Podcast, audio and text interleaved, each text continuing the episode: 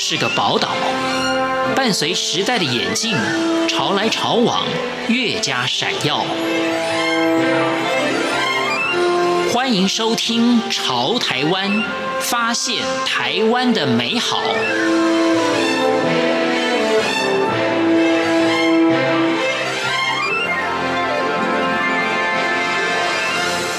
听众朋友您好，欢迎您收听《潮台湾》，我是文心。主持人好，各位听众朋友大家好，我是曲志矿曲老师，然后我本身是一位呃特殊教育辅导的工作者，那长时间都是在啊呃、从事特殊教育辅导的相关工作。今天节目中，我们请到的是曲老师。那曲老师呢，自己也创办了一个工作室，叫淘喜特殊教育工作室。有的时候我们会觉得，诶，为什么很多心事啊，孩子不愿意跟父母说？那这个时候，我们可以回头来想啊，因为他可能把我当做是一个我愿意倾听的对象。我觉得每一个人在生命当中的不同阶段，都会需要有这样的角色出现。那特别说孩子，是因为呃，长期跟这群孩子在一起，那也观察到。啊，他们的互动的方式，不管是跟家长、跟老师，或者是在我们的环境当中，我会觉得那一种信任，是因为建立在他觉得他把这些想法跟你说，不会得到啊立即的一些评价，甚至批评，嗯，或者是啊指导，嗯，那我觉得很多时候大人会很啊自然而然流露出。啊，这样的心态是，我觉得其实是出自于关心啦。嗯，但是，呃，我自己都会建议说，爸爸妈妈在听孩子说话的时候，能够啊，先放慢一点，放慢一点，让孩子能够啊，充分的表达。因为在我们还没有完整的了解孩子的想法的时候，我们就给予一些判断或是指导，我觉得其实有时候并不是那么客观。嗯，那或许孩子可能觉得跟我在一起是很轻松的，因为。我会让他讲到他可能没话讲，我才换我讲。只是说，很多的孩子在他们成长的过程中，开始要摸索自我的时候，是有时候我们自己回头想一想，那些在学校里面你会碰到的人际关系的问题呀，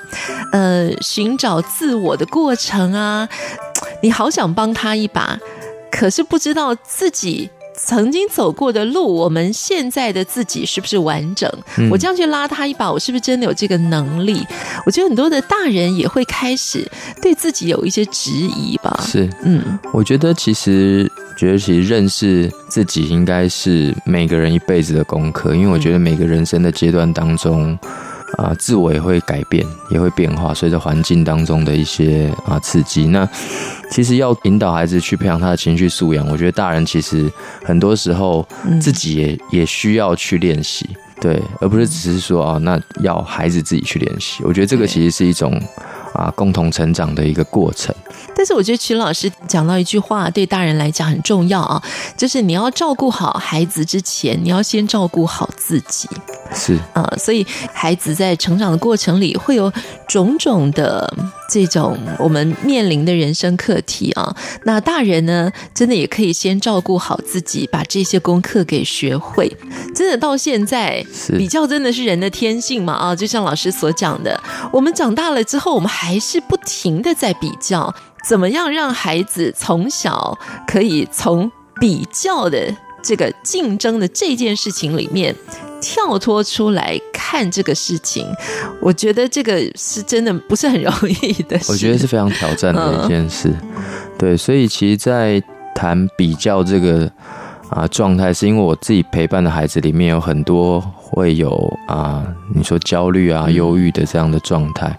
那去了解他们一些核心的原因，大部分有一大部分都是因为他在环境里面他。会面对到环境的压力，那这个压力有可能是外在给的，嗯，也有可能是内在自己产生的。嗯、那这个内在的产生，很多时候在成长过程当中，我觉得就是一种比较的心理，嗯，会造成他自己成长的压力。所以，其实我觉得比较重要的是，怎么样在过程当中培养孩子，就是让他看到啊多元的价值，因为每个人都是独特的嘛。那你怎么样在你的条件、你的环境跟你自身的状态下去展现出你自己的价值，那同时也了解别人会今天会有这样的表现，有这样的成果哦，是因为他的条件、他的啊、呃、努力，嗯，而产生的这样的价值。我觉得要让他认识多元价值是很重要的。但是对于孩子来讲呢，曲老师举了一个例子，就是一个爬山的例子啊、哦。曲老师说啊，你会觉得自己比较差。这真的是比较来的。如果没有比较，那我们一个人爬山的时候，我们不会觉得自己爬得慢、嗯、走得慢、体力差。我觉得这一点很重要，哎。因为其实人很容易有比较的心理，其实就是跟你周遭的人事物嘛。但是，如果你把这个空间再放大来看，你跟全世界的人，你要怎么去比？嗯、所以，像我的学生很多，他的。焦虑，我说刚才讲他的焦虑或是他的压力，嗯，他的比较的对象就是他所身处的环境，他的家庭，可能他的兄弟姐妹，哥哥很优秀，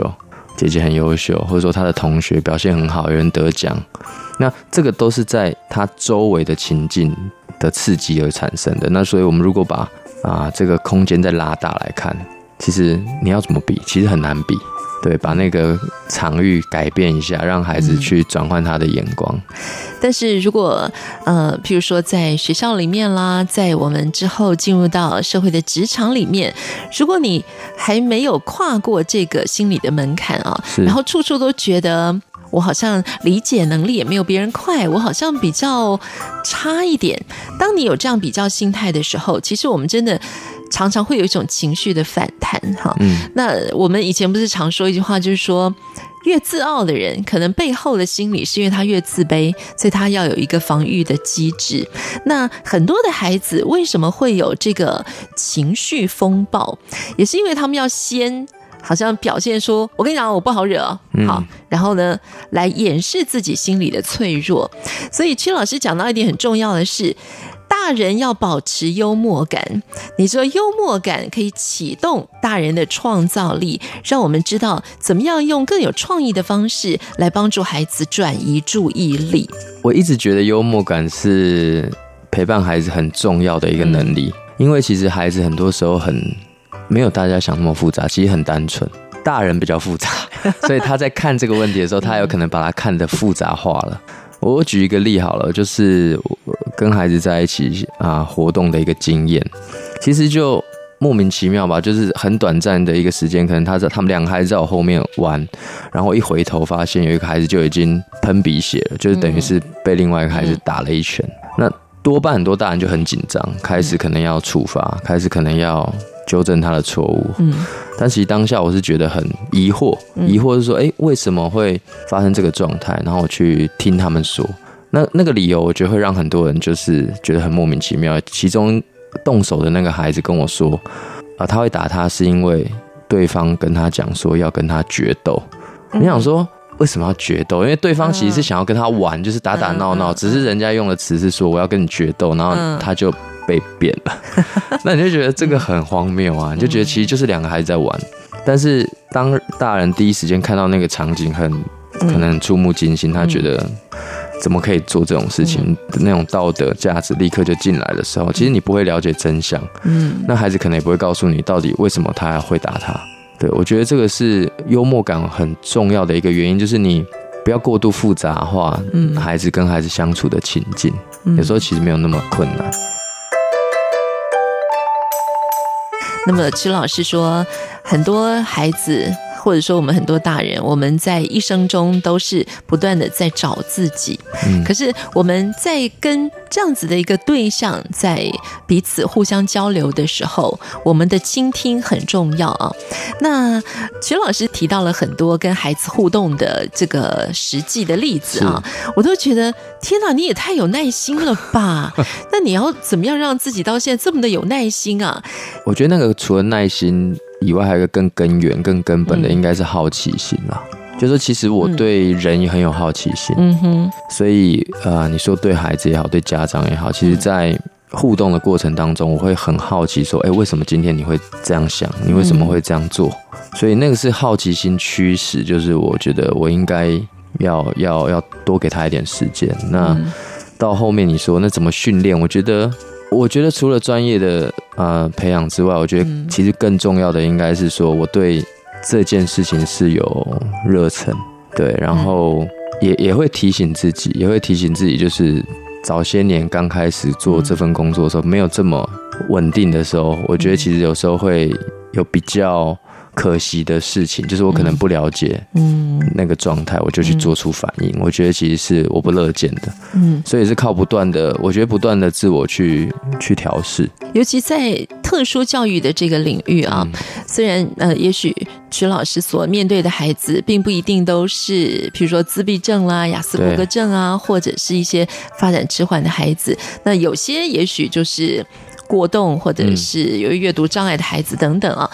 他们每一个人会做不同的动作反应，或说出不同的话，他们内心的想要说出这个话、做这件事情的动机或者是理由，真的都很不一样。所以这个时候，我们。除了靠经验的累积，你大概可以知道说，哦，这个自闭症的孩子为什么要做这样的事情？那这个时候倾听真的就很重要哈。对，其实我觉得文心刚刚提到，就是说，虽然我的工作是特殊教育为主体哈，就是说，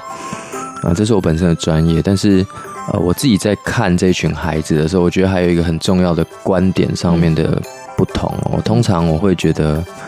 不管他是自闭症也好，他是过动症也好，我觉得我们都应该先看到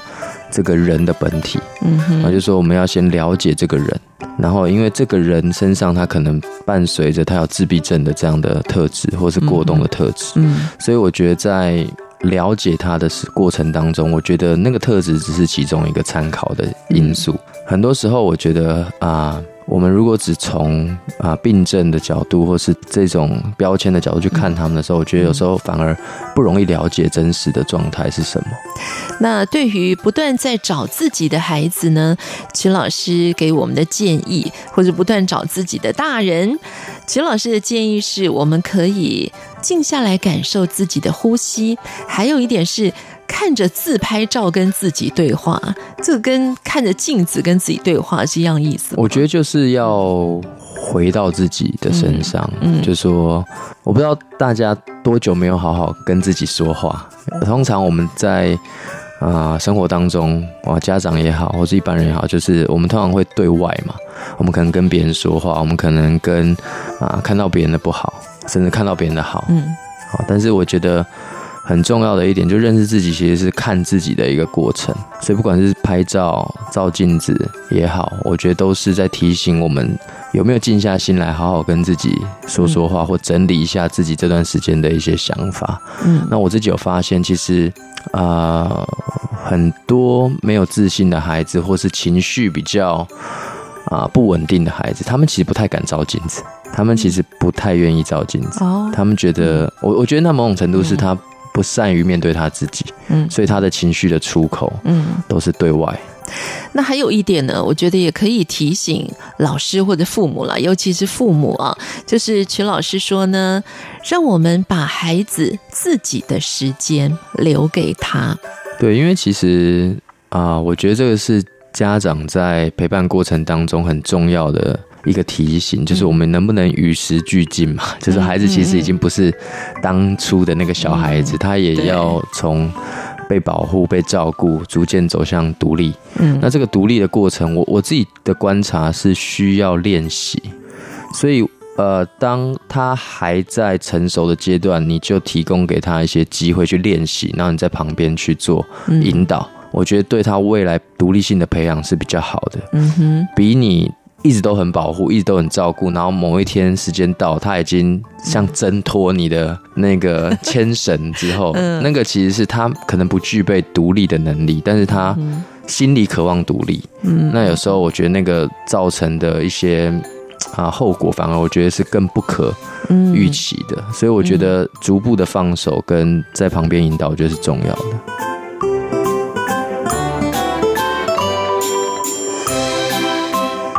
我是文心，谢谢听众朋友您的收听，我们下次空中再见。